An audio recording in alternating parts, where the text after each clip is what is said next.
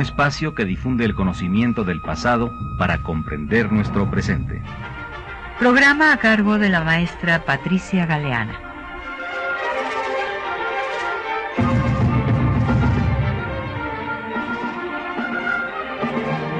Muy buenos días. Este programa lo vamos a dedicar al 80 aniversario de la creación del Frente Único Pro Derechos de la Mujer, que es el movimiento más importante que se hizo eh, dentro de la lucha por el sufragio de las mujeres mexicanas.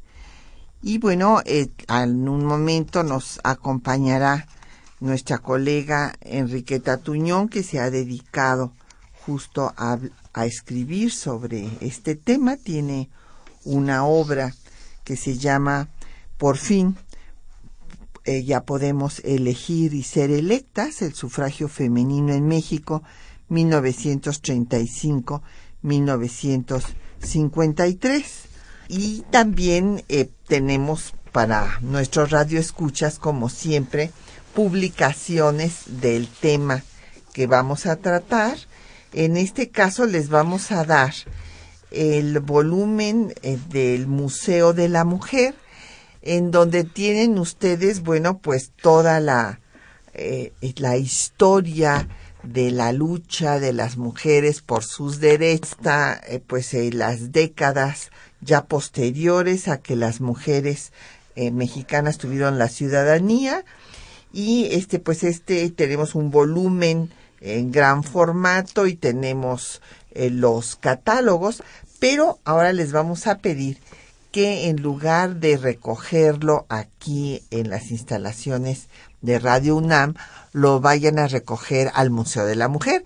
Si ve de que de esta forma pueden ustedes conocer eh, pues al museo, ver eh, todo, hacer este recorrido a través de recreaciones en tercera dimensión, de audiovisuales, y desde luego también de obras de arte que han hecho artistas como eh, eh, pues el eh, maestro Ceniceros, la maestra Glenda Hecher, Esther González, Sebastián, Federico Silva, Namico Prado, obras específicas para el Museo de la Mujer. Él les eh, digo que el Museo de la Mujer es un museo universitario eh, de nuestra Universidad eh, Nacional y está en la calle de Bolivia 17 en el centro histórico, a un par de cuadras de la Plaza de Santo Domingo.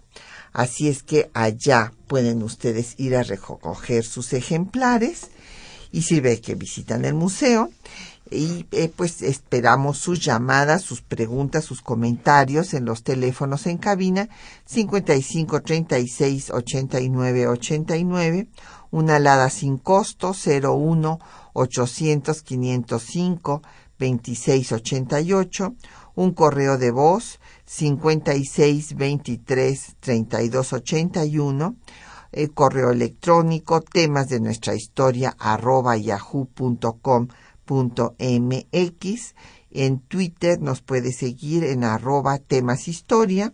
En Facebook www eh, en temas de perdón, bueno, ya saben ustedes que es www.facebook.com, en fin, y, es temas de nuestra historia UNAM, todo eh, seguido eh, con minúsculas, y el programa queda en línea en el www.radiounam.unam.mx pues le damos la bienvenida a la doctora Enriqueta Tuñón. Eh, como ya había yo anunciado que eh, ya nos da este libro donde justamente se estudia pues el frente, todo lo que significó el Frente Único Pro Derechos de la Mujer, bueno, desde 1935 que abarca eh, tu libro hasta el 53 y este pues además de ser una experta en el tema de género, hizo una antología que tenemos que ver qué hacemos para que se reedite, porque es un trabajo muy valioso, que es el álbum de la mujer, una antología eh, que se publicó en el INA y también ella se ha dedicado al tema del exilio y escribe sobre las mujeres exiladas en México. Y bueno, pues vamos a empezar a hablar del tema. Sabemos porque les hemos dedicado ya este muchos eh, programas, bueno, claro, no no tantos como quisiéramos porque es eh, un programa esporádico, a veces que le dedicamos en octubre siempre al tema de las mujeres y de la lucha por sus derechos, porque eh, pues esta es una revolución como muy bien eh, han escrito inclusive filósofos como Herbert Marcuse o como Norberto Bobbio, es una revolución silenciosa, pacífica y que pues justo aquí en México tiene antecedentes que a veces se desconocen. Por ejemplo, se desconocen eh, la carta de las Zacatecanas al constituyente de 24, de 1824, el que hubiera 86 mujeres que también plantearon su demanda de ser tomadas en cuenta en las discusiones de la nueva constitución en 1857. Pero bueno, es hasta que tienen eh, acceso a la educación con el triunfo del proyecto eh, liberal de nación que establece una educación parecida para hombres y mujeres, que se va a crear la escuela secundaria para señoritas, después se incorpora en la clase de pedagogía y la primera profesión reconocida de las, para las mujeres es la del magisterio y las maestras pues van a tener un papel muy importante en los diferentes grupos de la Revolución Mexicana. Lo mismo en el maderismo, en los clubes antireeleccionistas, que después, eh, pues con eh, los zapatistas y desde luego con los carrancistas, donde destaca fundamentalmente Hermila Galindo.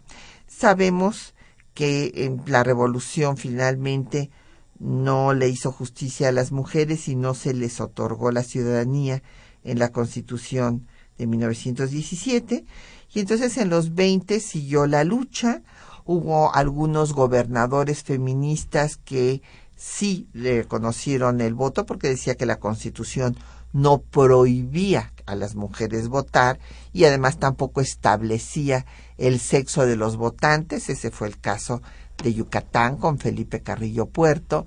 Hubo eh, también, después se vino abajo.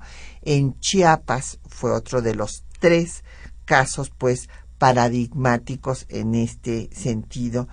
Pero eh, lamentablemente, pues en el caso de Yucatán, después de que Carrillo Puerto es asesinado, pues se echa abajo también su política a favor de los derechos de las mujeres.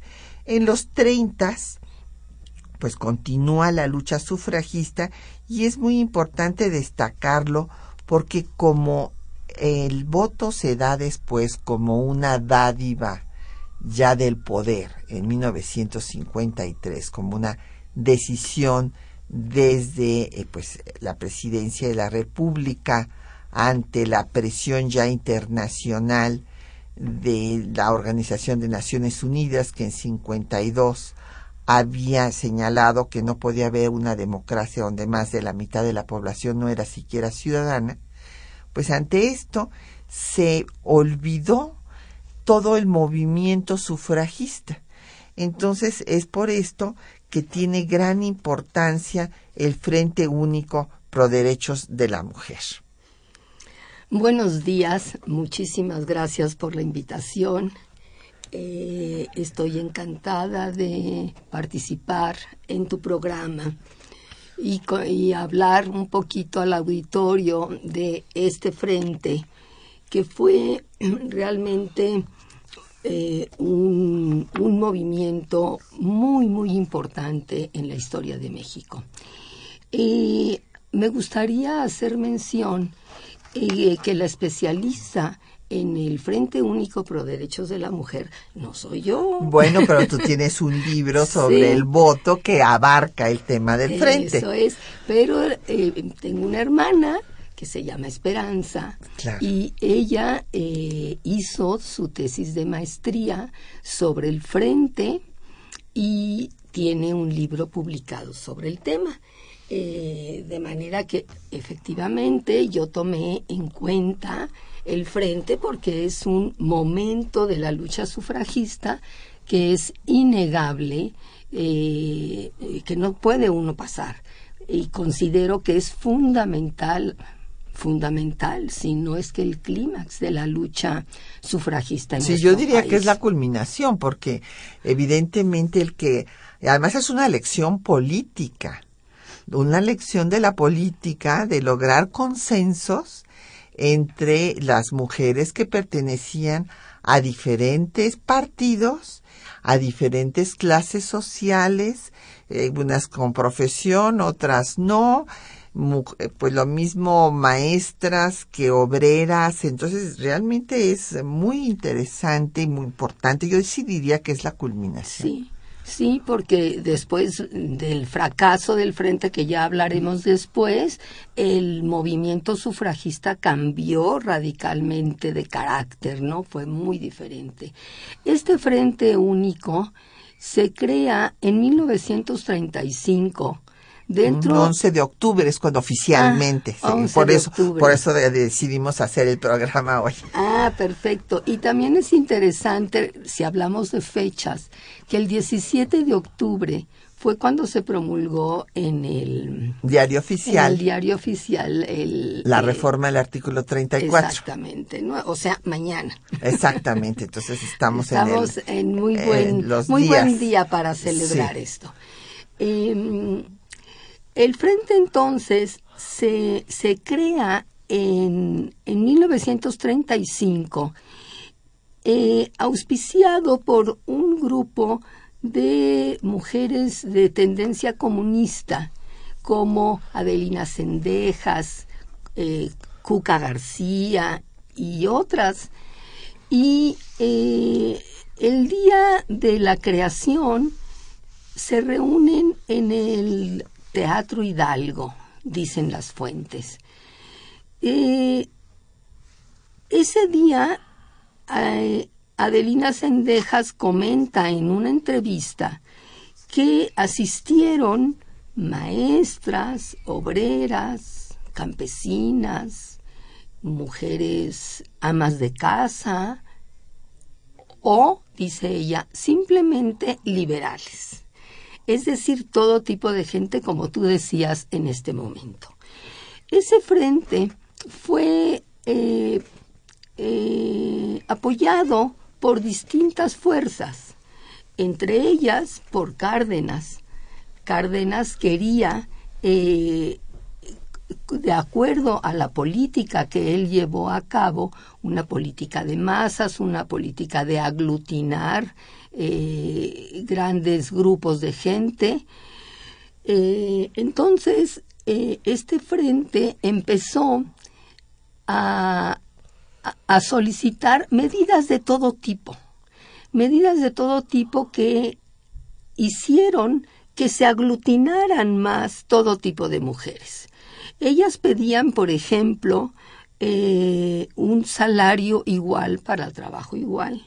Claro. Es interesante que no sé cuántos años después seguimos luchando por lo mismo. Sí. Que es, increíble.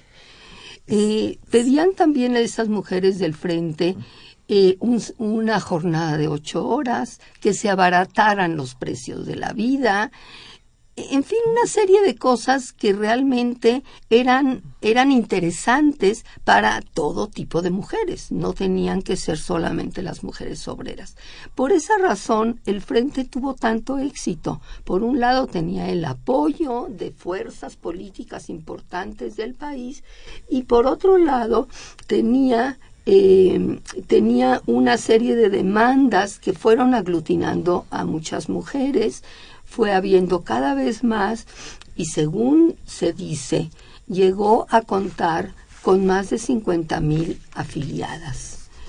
Eh, cantidad que, pues, para la época de la que estamos hablando, es muy significativa. Es muy significativa.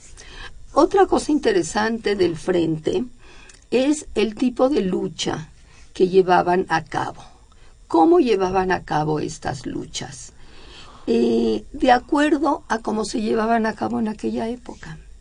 Hacían mítines, hacían marchas, hacían manifestaciones.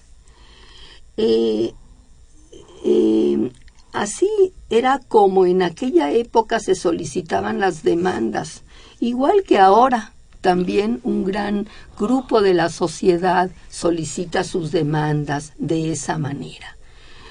Eh, entonces, eh, este, este frente, como tenía muchas demandas y no podía pelear por todas, empezó a, eh, a, a ceñirse a una demanda que era concreta y que podía unir los intereses de toda aquella gama de mujeres. Que fue el voto. Que fue el voto. Exactamente.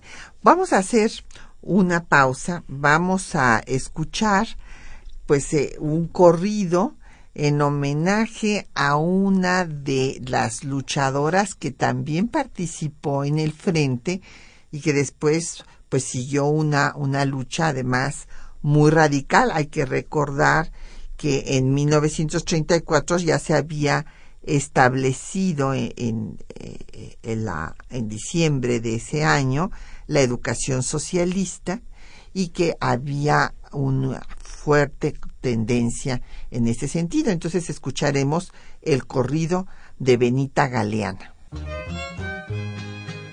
La revolución entera no nos dio la libertad.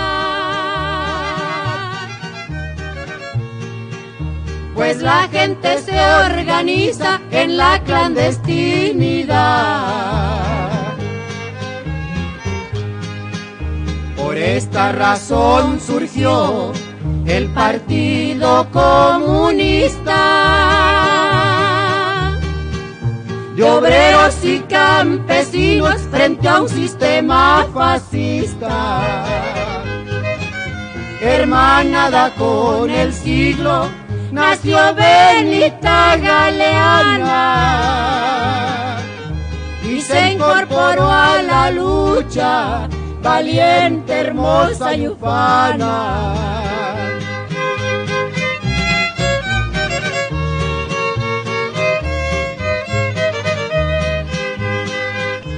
El amor es muy bonito, dice Benita contenta.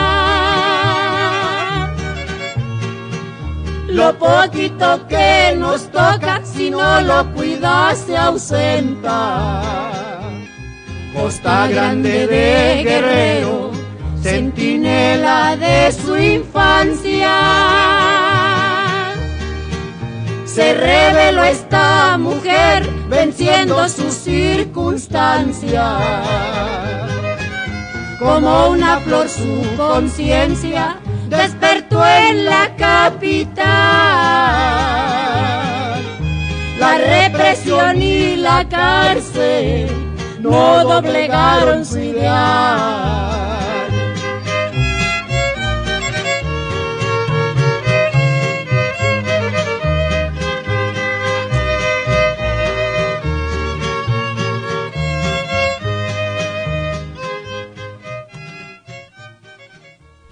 Bueno, pues nos han empezado a llegar muchos comentarios y preguntas, saludos también. Les agradecemos mucho. Eh, por una parte, don Manuel Pérez Morales, de la Miguel Hidalgo, eh, pregunta que si los pueblos prehispánicos en el estado de Morelos se regían por sus se, rigen, yo creo que está hablando en, en, presente por sus usos y costumbres, dando eh, que las mujeres tienen desventajas y los hombres todas las ventajas. ¿Quién podría defenderlas? Pues muy buen punto, don Manuel. Mire usted estas, eh, pues, ideas ciertamente hay que respetar los usos y costumbres de cada pueblo siempre y cuando se respeten los derechos humanos de todos sus miembros, porque ese debe de ser nuestro parámetro. No podemos decir, ah, bueno, como son sus usos y costumbres, bueno, pues si los señores les pegan a sus mujeres, pues qué bueno. No, no, o sea, esto no, no puede ser y tiene usted toda la razón. Hay todavía, pues, rezagos importantes en diversos estados de la República, aquí mismo en la Ciudad de México, pues es una vergüenza que se necesiten taxis rosas, que se necesiten un vagón del metro para que las mujeres sean respetadas. Bueno, eso nos habla de lo mucho que nos falta por avanzar. Bueno, el altísimo grado de feminicidios que quieren decir estos asesinatos de mujeres con odio en los cuales hay primero una violación que es la peor de las torturas y después hay inclusive mutilaciones de los propios cuerpos femeninos. O sea, no es un asesinato cualquiera, no es que a una persona por quitarle su bolsa le dan un balazo. Bueno, eso no es un feminicidio, obviamente, porque después pues acabamos de oír por ahí declaraciones de un gobernador en Baja California que donde se están dando también este tipo de crímenes de odio contra las mujeres. Y entonces el gobernador declaró que es que son narcotraficantes. Y bueno ha habido una manifestación terrible de las madres de estas criaturas que no tenían nada que ver y tras de que han sido violadas y asesinadas todavía se pone en duda su prestigio. Entonces, bueno, pues es muy grave la situación. Ahora, nos dice don Efren Martínez que en qué consistía la búsqueda del sufragio. Pues en que las mujeres fueran ciudadanas, don Efren, que tuvieran los mismos derechos como personas que tienen los hombres y que pudieran votar y ser votadas, como es el título del el libro de la doctora Enriqueta Tuñón eso y esa búsqueda pues se da en forma organizada desde los movimientos ya de la revolución, se lo piden el voto a Vázquez Gómez, después se lo piden a León de la Barra, o sea, como habían organizado sus clubes antireeleccionistas, pues cuando surge el partido antireeleccionista, van y le dicen, bueno, muy bien, nosotros estamos apoyando y queremos votar pero pues eh, vienen eh, una serie de acontecimientos que se les da largas al asunto, también se lo presentan a Madero, no se hace, y Hermila Galindo lo presenta al constituyente. Y en el constituyente es terrible que solamente dos diputados de los 219 que conformaban el Congreso dijeron que se discutiera el tema, pero, pero los demás dijeron que no, así es que ni siquiera se discutió y fue desechado. Entonces, pues la búsqueda justamente por los derechos políticos, en eso consiste la búsqueda del sufragio. Em, Esperanza García de la Gustavo Amadero dice que si además de Felipe Carrillo Puerto hubo otros hombres que apoyaron el movimiento de mujeres, sí, eh, doña Esperanza, ha habido hombres eh, que feministas que a veces son más feministas que algunas mujeres que son las que educan a estos hombres machistas, ¿verdad? Que bueno, eh, también somos reproductoras de vida y de patrones culturales. Y en este caso podemos mencionar, por ejemplo, a Ignacio Ramírez, que desde el siglo XIX dijo que las mujeres pasaban por tres etapas, todas nacían esclavas, esa era la primera etapa, después eh, pues eran algunas liberadas por sus esposos, esa era la segunda, el segundo estadio en el que podían estar las mujeres, y el tercero es cuando se liberaban a sí mismas. Y bueno, evidentemente en el proceso eh, de la elaboración de la Constitución, Carranza le dio su apoyo moral a Hermila Galindo para que presentara esta propuesta porque Hermila Galindo era su secretaria. O ustedes se imaginarán que siendo él el, primer jefe, si él hubiera estado en contra de esta iniciativa, pues Hermila no la hubiera presentado. Inclusive sabemos que ah, la apoyaron para que en la prensa se le diera difusión a la iniciativa, sin embargo, eh, pues eh, todavía la mentalidad patriarcal de los constituyentes, pues no, no permitió que esto pasara. Y bueno, eh, tenemos a Minerva Ramírez de Netzahualcoyot, que por qué no ha podido haber una mujer presidenta. Pues ya ve, doña Minerva, es que ha sido muy difícil ir rompiendo eh, las inercias patriarcales. Primero, todo el tiempo que nos tardamos para hacer la reforma al, al artículo 34 constitucional, siendo de los últimos seis países de América Latina. El último fue Colombia, que bueno, ese nos ganó por este cuatro años, fue en 57. Pero este el tema pues es que después se tardaron todavía hasta 1979, donde hubo la primera gobernadora de México, Griselda Álvarez, y ahorita pues solamente tenemos a la gobernadora de Sonora, pero si nos vamos a las presidencias municipales, solamente tenemos el 7.7% de los 2.440 municipios del país. Entonces, pues sí, nos falta mucho. Eh, también nos llamó don Alberto Huesca.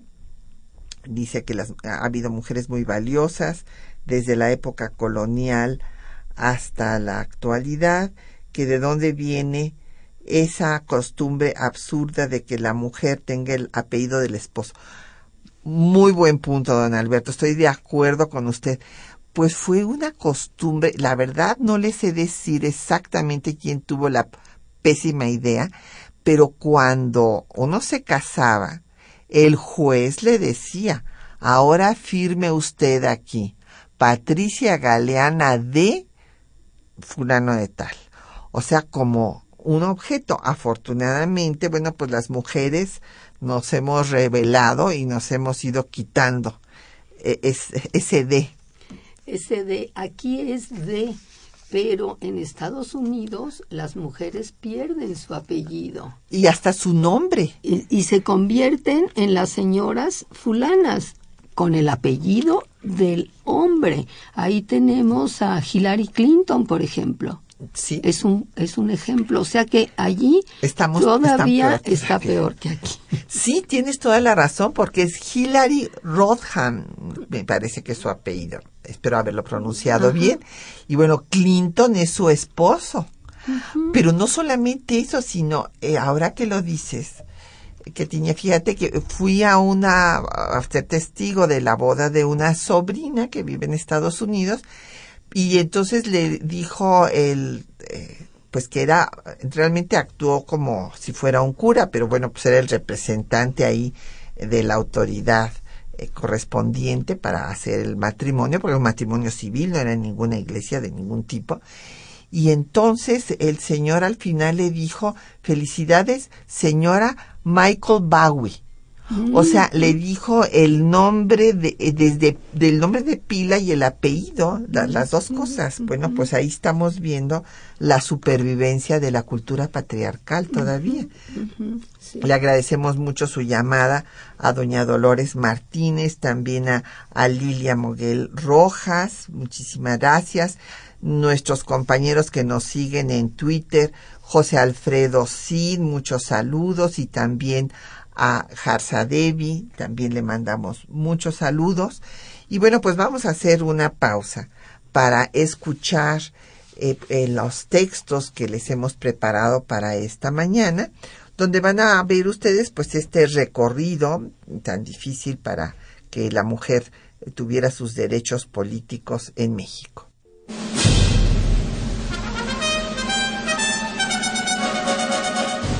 En México, desde el inicio de la vida independiente del país, hubo mujeres que pidieron la ciudadanía, pero fue la revolución de 1910 la que propició la participación política de las mujeres. Primero se planteó a Emilio Vázquez Gómez que les otorgara el voto. Después presentaron la misma demanda ante el gobierno provisional de Francisco León de la Barra y al constitucional de Francisco y Madero. Posteriormente, Hermila Galindo insistió en igual demanda en el Congreso Feminista de 1916 en Mérida y ante el Congreso Constituyente de Querétaro en 1917 sin lograr su objetivo. La lucha de las mujeres por el sufragio prosiguió durante la segunda y tercera décadas del siglo XX, cuando las asociaciones feministas se multiplicaron.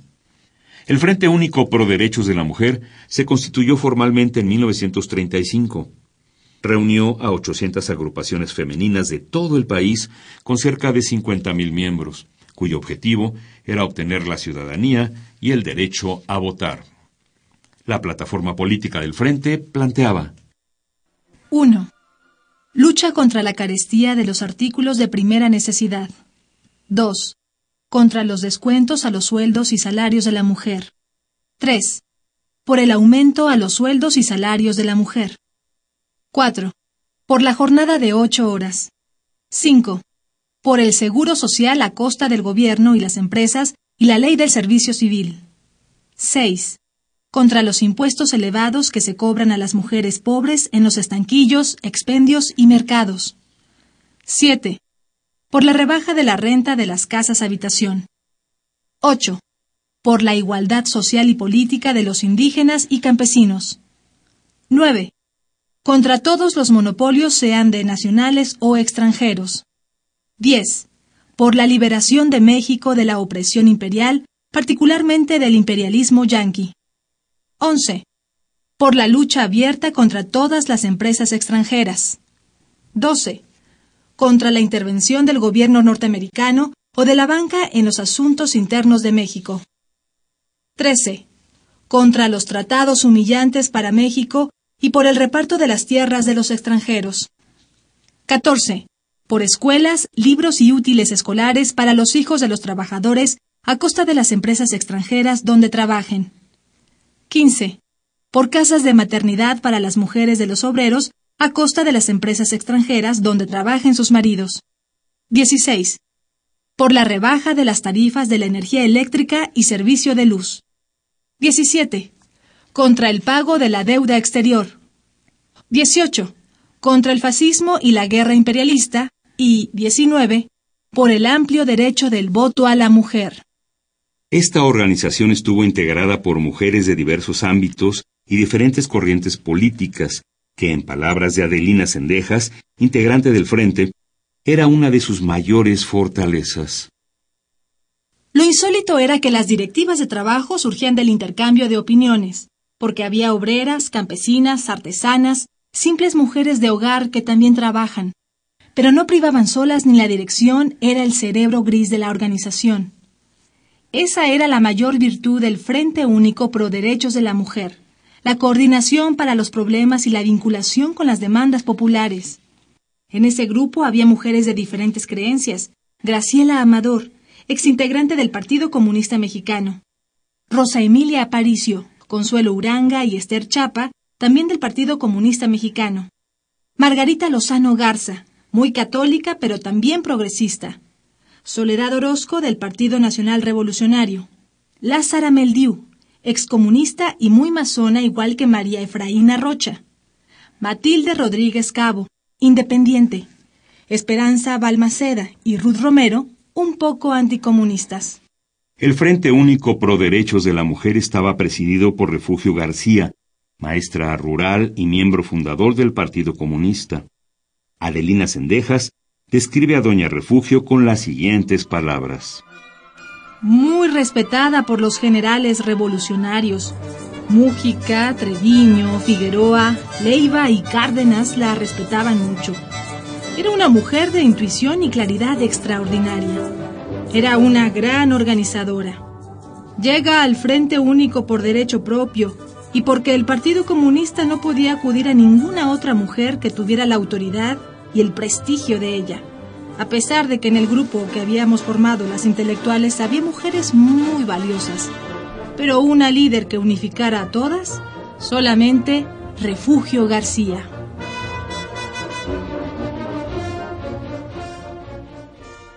Bueno, pues ahí tienen, escucharon ustedes cuáles eran las demandas. Como ustedes ven, pues eran demandas, unas en las que podían apoyar todas las mujeres, como el sufragio y que se abaratara la vida, como nos dijo la doctora Enriqueta Tuñón en todos aspectos, que hubiera mejor salario, que bajara la luz también entre unas de estas cosas dicen, que no se les descontara eh, salarios a las mujeres, que no se les quitara el trabajo, eh, porque bueno, es un eh, documento muy grande, que no se les quitara el trabajo para dárselo a hombres, en fin, y en esto pues estaban todas de acuerdo. Y había otras cosas más radicales, pues esta lucha en contra del imperialismo, en contra de las compañías extranjeras, que bueno, era de el grupo radical de las miembros del Partido Comunista. Y este, pues hay aquí muchas preguntas, pero antes de pasarlas, yo nada más quisiera hacer un comentario, ya que estaba hablando de las diferencias de los partidos, que originalmente, cuando surge el frente, se da primero una división, porque primero hay, hay congresos de obreras y campesinas, se llevan a cabo tres congresos nacionales. Y ah, pues se ve ahí claramente la división entre la estrategia a seguir del PNR, donde estaba Elvia Carrillo Puerto, justamente la hermana de Felipe, que había sido electa para ser legisladora de Yucatán y que recibió amenazas de muerte después de que matan la casta divina a su hermano. Entonces tiene que dejar Yucatán, se va y lanza su candidatura en San Luis Potosí, pero entonces viene un cambio de gobernador en San Luis Potosí y echan para atrás lo de que pudieran votar y ser votadas, entonces pues obviamente no tiene éxito su candidatura. Y la encontramos después en el PR, PNR, que es el Partido Nacional Revolucionario fundado por Calles, cuando viene pues después del eh, asesinato de Álvaro Obregón, que Calles declara que termina la etapa de los caudillos y empieza el de las instituciones, y diseña este partido que es muy interesante porque él va a Calles, eh, que es un hombre con una gran visión de Estado, va a Europa a reunirse con Friedrich Ebert para estudiar cómo se había organizado el Partido Socialista Demócrata allá. Y después, pues viene a organizar el partido para reunir a los grupos revolucionarios y que no se siguieran disputando el poder con las armas en la mano, sino en el interior del PNR. Y Elvia Carrillo Puerto eh, y otras mujeres destacadas que habían tenido ya práctica política ingresan al PNR y ellas quieren que se forme un grupo solo de mujeres para buscar el voto. Pero por otro lado están el las del Partido Comunista con eh, Refugio García, eh, Consuelo Uranga, entre otras, Adelina Sendejas, eh, bueno, ahí estuvo también Benita Galeana, en fin, que ellas, como tienen pues al Partido Comunista y esta combinación de lucha con obreros, con campesinos, quieren que sea una organización de hombres y mujeres. Y finalmente, pues hay ahí una división, pero después se logran poner de acuerdo. Sí, e, efectivamente. Eh, en un principio hay una, hay una división porque las, unas mujeres querían luchar por demandas específicamente femeninas y otras eh, las comunistas fundamentalmente querían luchar por la mejora de la clase popular en general, hombres y mujeres. Ahí hubo una, una diferencia ¿no? de, de, lucha, eh, pero en realidad eh, en, esto, en este momento, en, en los 30, cuando el frente se crea y el frente tiene tanto éxito, va a prevalecer la postura del frente de pelear por mejorar la situación en general de hombres y mujeres, pero en particular la, eh, la lucha por el sufragio, ¿no? Así es. Y bueno, de las preguntas eh, que hay unas muy interesantes. Don José Guadalupe Medina de la Nezahualcóyotl eh, pregunta que cuál fue la reacción del clero mexicano frente a la educación socialista. Pues fue terrible, don José. Acuérdese que a los maestros normalistas les cortaban las orejas, nada menos. Y pues viene una embestida muy fuerte de la derecha en contra de la educación socialista. Y eh, bueno, esa será la razón inclusive por la cual después pues la sucesión presidencial se va a dar eh, para que llegue a la presidencia un hombre moderado después del presidente Cárdenas como Ávila Camacho y no eh, Francisco J. Mujica que era más radical en estas posturas. Patricia López, nuestra tocaya de Benito Juárez, nos dice que para profundizar en el tema, pues yo les recomiendo el libro de la doctora Enriqueta Tuñón, Por fin ya podemos elegir y ser electas el sufragio femenino en México de 1935 a 1953. Y bueno, también pueden este, ver, buscar el, libro de Esperanza Tuñón, nada más específicamente sobre el tema del frente. Eh, también nos llamó don Jorge Virgilio de Coyoacán, que eh, eh, mencionemos el caso de Rosina Cruz Mendoza. Sí, claro, ella justamente fue víctima pues de estos usos y costumbres discriminatorios hacia las mujeres que subsisten en algunas regiones de nuestro país.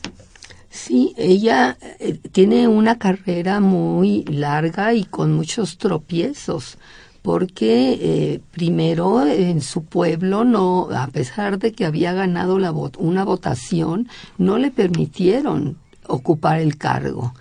Y, y es una mujer que eh, ha luchado durante muchos años y logró llegar a ser diputada federal.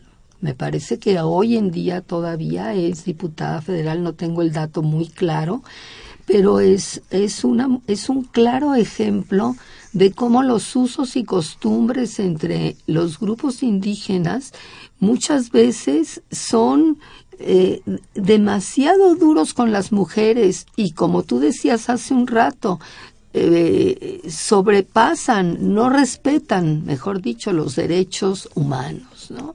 Y eso es, es, es terrible.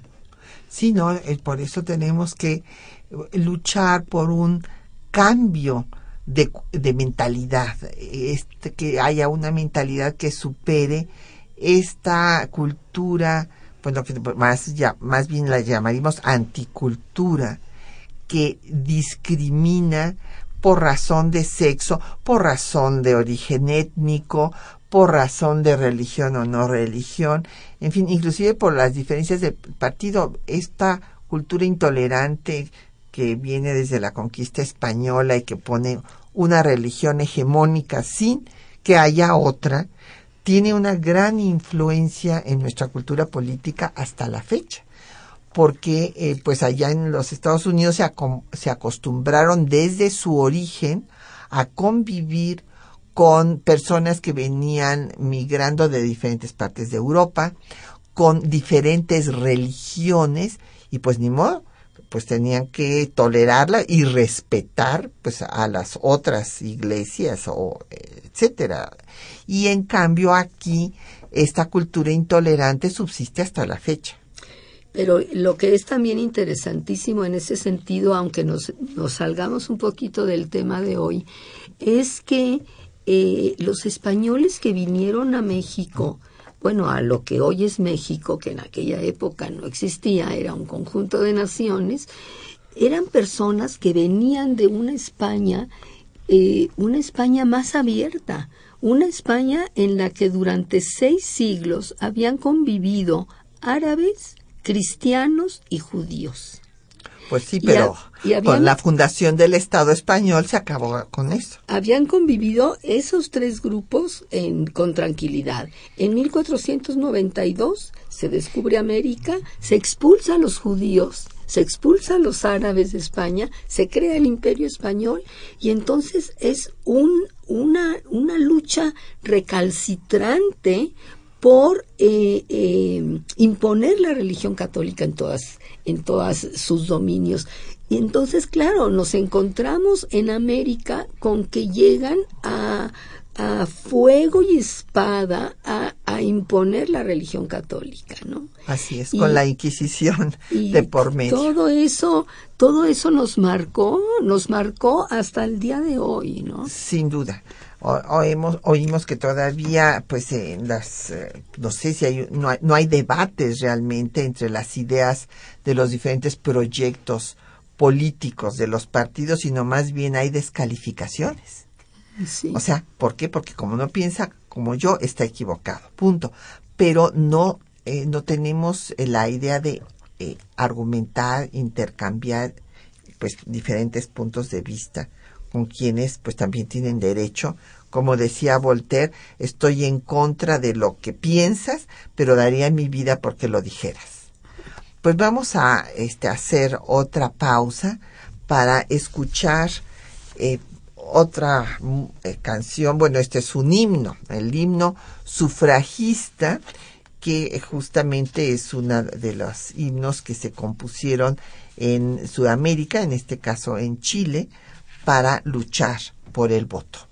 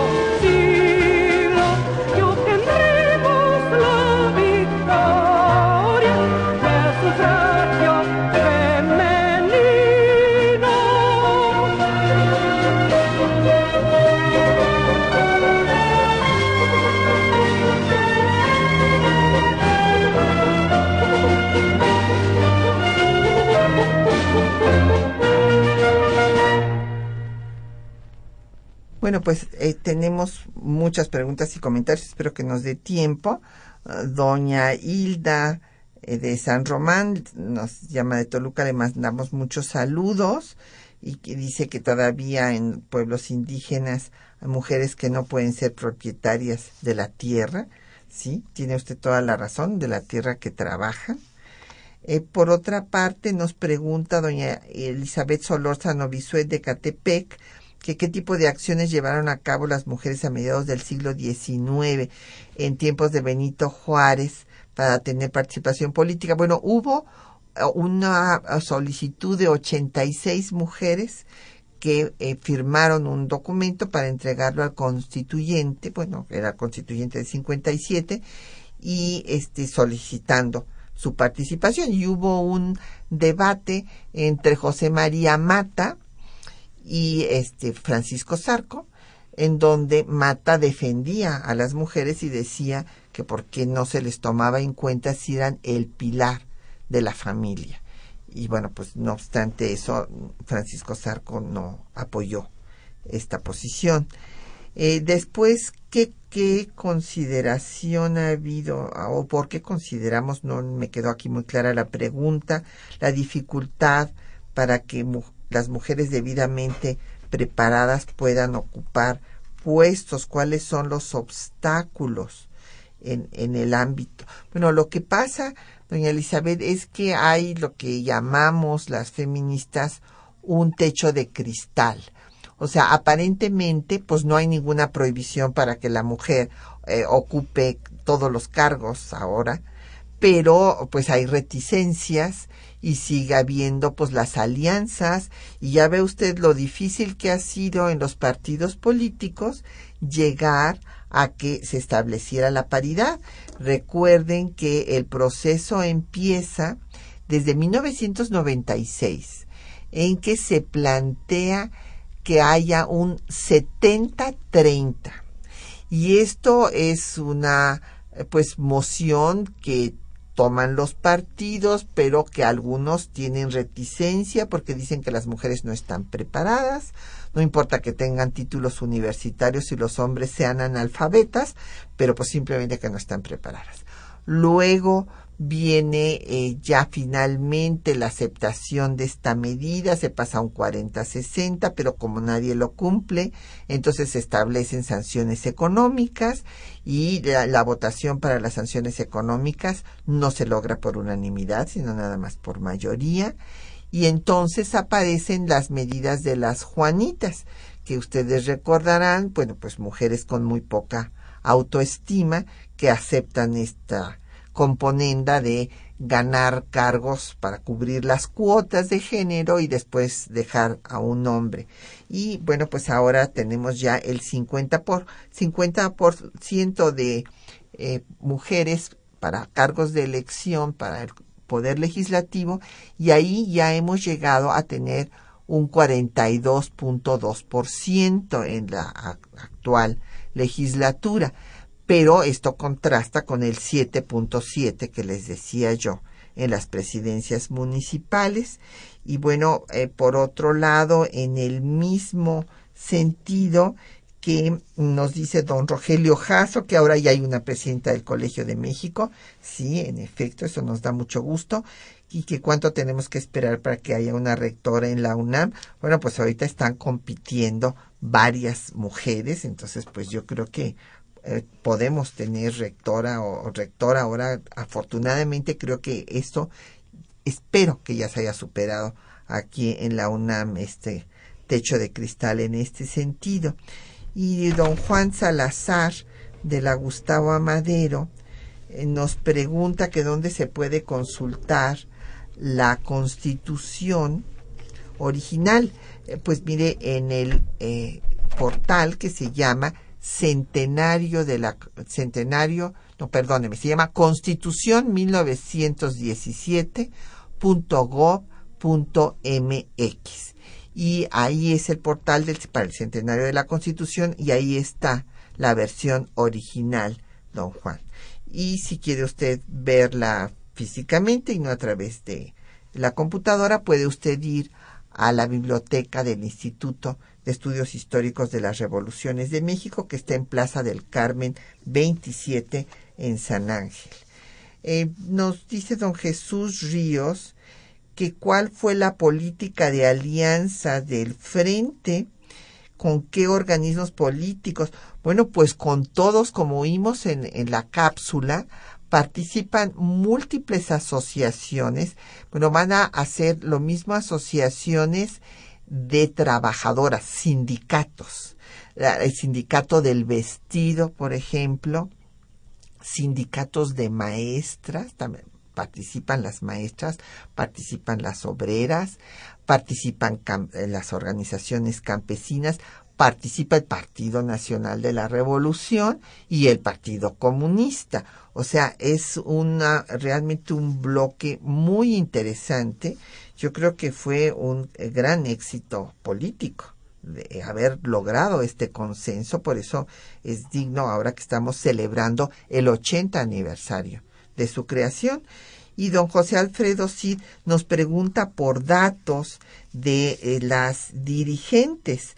También, eh, bueno, hay que destacar que Refugio García, que era del Partido Comunista, fue sin duda la dirigente más destacada y era la líder y les puedo dar la descripción que hace José C. Valadez de ella, porque José C. Valadez también era miembro del Partido Comunista, fue de los fundadores y la describía así. Cuca tenía dotes de organizadora y ciertos aires de sufragista inglesa, aunque sin ser rubia ni vieja, ni usar gafas, ni traje sastre. Es que las sufragistas inglesas, y luego también se puso de moda aquí este, en las sufragistas mexicanas, pues eh, quitarse estos afeites, ¿verdad? Que todavía se siguen usando. Yo cuando las veo con esos tacones que se están echando a perder la columna vertebral, digo, bueno, pero qué horror. O sea, estas eh, cosas que son pues realmente, eh, en fin, yo sé que a muchas mujeres les gustan y a los hombres desde luego también, pero eh, pues son las mujeres ornato, las mujeres objeto sexual y entonces en muchos eh, movimientos de estos sufragistas las mujeres dejaron esos adornos, ¿verdad? Y se pusieron pues a, a trabajar en forma más austera y no nada más cuidando el aspecto femenino. Y bueno, Refugio García, una maestra rural, y, y, ella pues formó parte del Consejo Nacional, luego fue secretaria general del Frente y eh, pues estuvo haciendo su trabajo como maestra rural, miembro muy destacado del, del Partido Comunista y sin duda pues tuvo el liderazgo para aglutinar a todas estas mujeres. Por otra parte, Esther Chapa, que es otra de las grandes protagonistas, ella era médica, fue por muchísimos años la única mujer en el cuerpo docente de la Facultad de Medicina de nuestra universidad.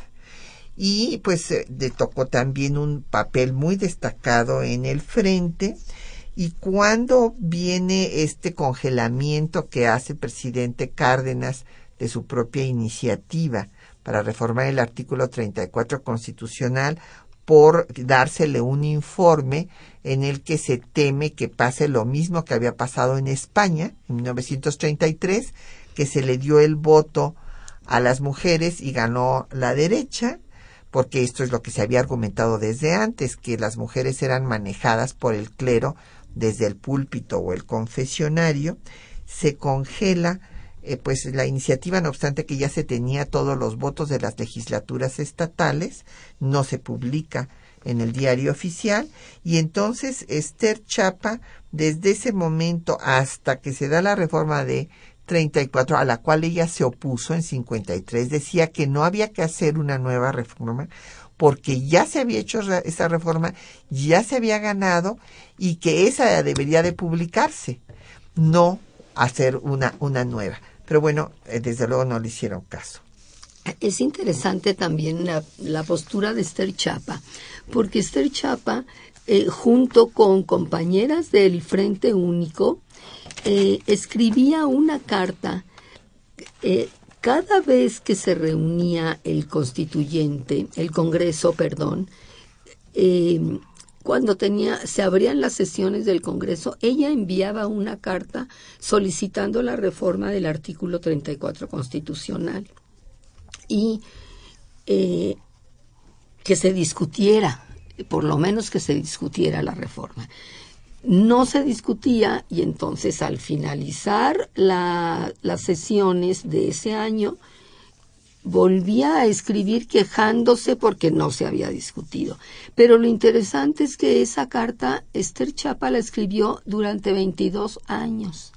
Al principio muchas personas eh, firmaban esa carta, muchísimas. La última solamente la firmó ella y Adelina Sendejas, que Adelina Sendejas también es otro personaje muy importante del Frente Único Pro Derechos de la Mujer.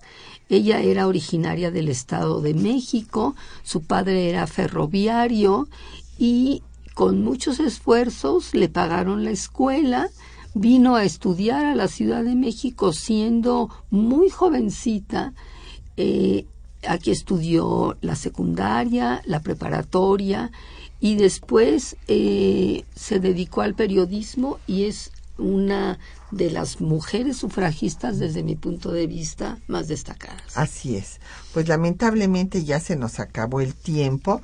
Don José Alfredo sí nos dice que es feminista por convicción, lo felicitamos en el eh, y nos pregunta que si ahora pues, en mujeres equivaldría al frente. No, don José Alfredo, porque eh, eh los mujeres son instituciones gubernamentales para aplicar una política transversal con enfoque de género, pero el Frente fue una organización política que logró reunir a todas las corrientes que había en ese momento. Y ya tenemos el dato de Eufrosina, pues ella fue diputada local por el PAN y eh, por la coalición Unidos por la Paz y el Progreso con PRD y PT y Convergencia y después designada coordinadora de asuntos indígenas del Comité Ejecutivo Nacional de ese partido. Y doña Verónica Cervantes quiere que hablemos de los ochentas y eso lo vamos a hacer el programa siguiente que vamos a dedicarle a Griselda Álvarez, el programa Primera Gobernadora en nuestra historia. Le agradecemos a la doctora Enriqueta Tuñón que haya compartido su tiempo y conocimientos con nosotros, a nuestros compañeros que hacen posible este programa, Juan Estac y María Sandoval en la lectura de los textos, en eh, el control de audio, eh, Socorro Montes y otro, y el compañero también que está con nosotros, que no me pasaron su nombre, eh, la producción Quetzalín Becerril, en los teléfonos Linda, Linda Franco con el apoyo de Felipe Guerra y Patricia Galeana se despide hasta dentro de ocho días.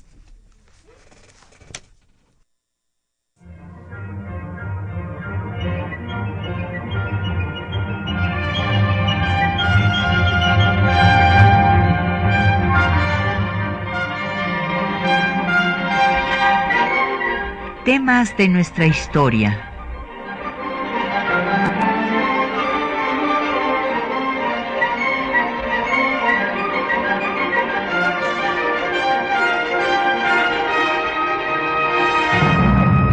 Un espacio que difunde el conocimiento del pasado para comprender nuestro presente. Programa a cargo de la maestra Patricia Galeana.